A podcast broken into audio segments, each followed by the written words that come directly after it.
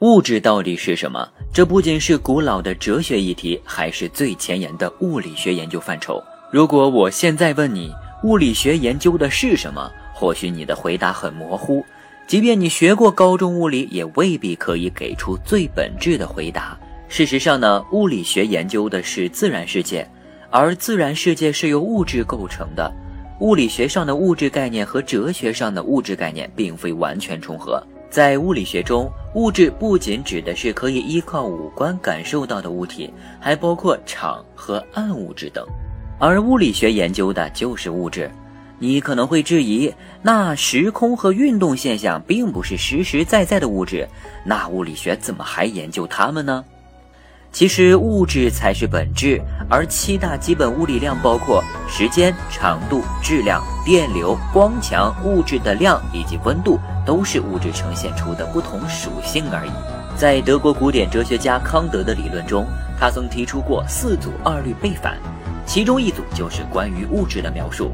在这组证命题中提到，在宇宙中各种组成物质都由许多简单的部分组成，而且没有东西既简单又由更多简单部分组成。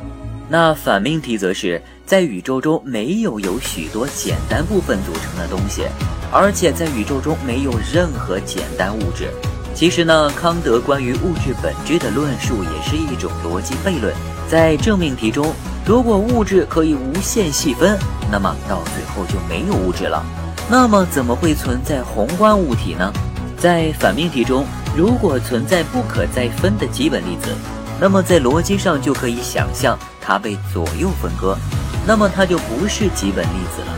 康德的思想的确非常古典，不过呢未必对应事实。那么物质是否可以无限细分呢？在现代物理学中，起码的基本粒子不可再分。比如光子、电子等，光子就是光量子，是能量的基本单位。而且康德的证命题中存在漏洞，在康德看来，可无限细分就等于无，无数个无相加依旧是无。倘若物质可细分的话，就不存在物质了。首先，我们要确定无限细分是否等于无，这和数学上的无限小是否等于零的问题真是如出一辙。在数学上，我们知道无限小可以等于零，也可以不等于零，这只是量化分析时的概念而已。在严格定义中，无限小最终是一个消失的量，但是在是非标准的分析中，无限小也是一个被视作实数的数，并不等于零。这是个具体问题具体分析的事儿。而康德直接将可无限细分视为无是片面的，这只是一个概率计量，并未有严格的科学证明。而在现代物理学中，无限细分只是一种概念，在实际的物理操作中，并没有强有力的理论站台。